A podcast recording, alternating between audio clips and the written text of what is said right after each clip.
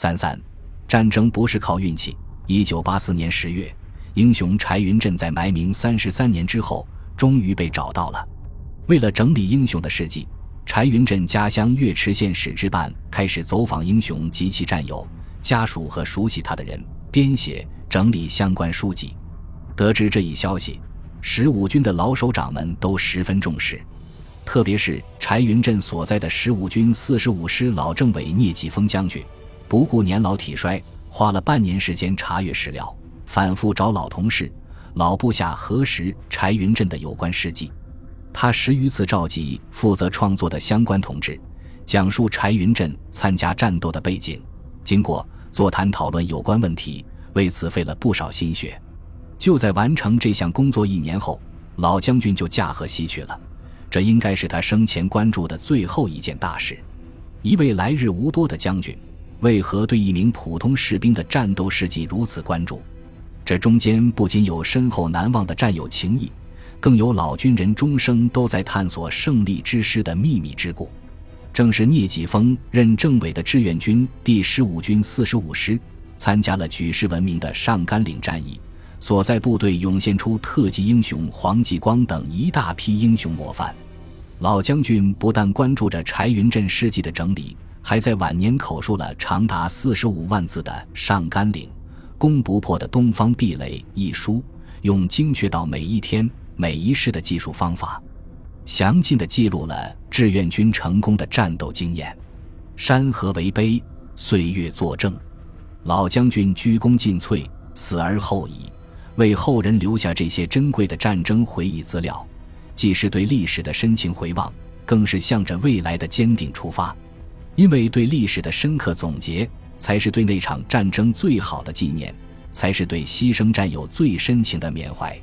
抗美援朝战争的胜利是在敌我力量悬殊的条件下取得的，在那块世界上最不适宜大兵团作战的地区，美国动用了其陆军的三分之一、空军的五分之一和海军的大部分兵力投入战争，使用了除原子弹以外的所有先进武器。掌握着战场的制空权和制海权，实施了将这块土地变成世界上最没用的地方的轰炸。中国人民志愿军的武器装备相当落后，基本上是靠步兵和少量炮兵、坦克兵作战。后期参战的少量空军只能掩护后方主要交通运输线和局部的空中作战，不能直接支援地面部队作战。在幅员狭小的朝鲜半岛上。双方投入战场的最高兵力达三百多万人，兵力密度、敌方空中轰炸密度和炮火密度都是空前的。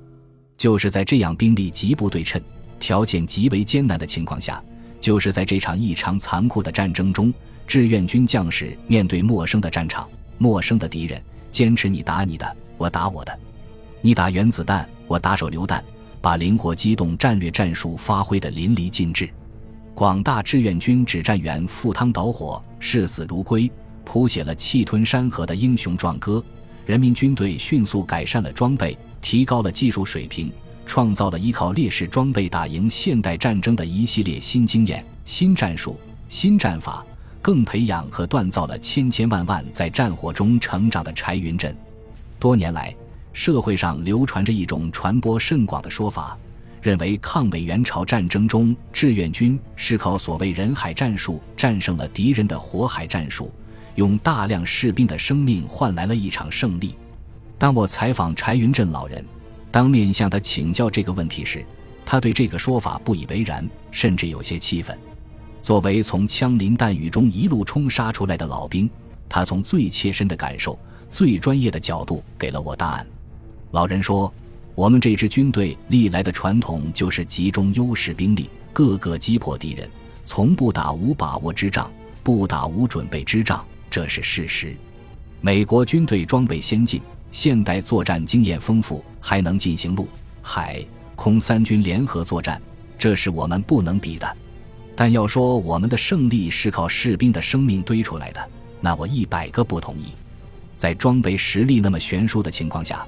我们每一场仗都打得艰苦，都要付出很大牺牲，这的确是事实。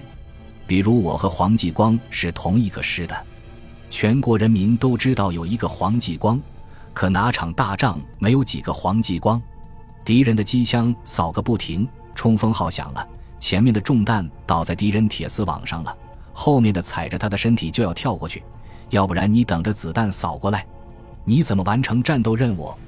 老人说，朝鲜战场上，志愿军在每天战斗中，每次战斗中，英雄都层出不穷。据我所知，在上甘岭战役中。四十五师十六个连队打过了两遍，我所在的一三四团八连打过了三遍。我们部队像黄继光那样舍身炸地堡、堵机枪的战士就有三十八名，授予英雄称号的有四十多位。但志愿军的英勇顽强绝不等于简单莽撞。柴云振老人说：“如果说打仗只靠人海战术，敌人飞机大炮那么猛，你有多少人去牺牲？”现在好多拍电视剧的人根本不懂战争，冲锋号一响哪儿喊杀呀冲啊，耳朵早就震聋了，鼻子都震流血了，谁听得见呐？但战斗时谁牺牲了，该由谁代替他的位置，赶快冲上去，那都相当严密，各记各的位置，各记各的次序，各看各的信号，那都必须纹丝不乱。采访中，柴云振口中那些娴熟的战斗术语脱口而出。讲起任何一场战斗都头头是道，使得同样作为军人的我倍感汗颜。完全看得出，他之所以能够在一天之内创造消灭一百多名敌人的记录，凭的是过硬的军事素质，而不是什么好运气。柴云振的说法，在另一名美军老兵的回忆中得到了佐证。美军空降一八七团的老兵科尔曼在朝鲜曾和志愿军数度交手。他后来在自己的回忆录里对志愿军所谓的人海战术做出了解释。人们常常混淆日本旧军队的万岁冲锋和中共军队的人海战术。万岁冲锋是中世纪式的狂热的集体冲锋，是我们的机枪火力收获日本兵时最受欢迎的举动。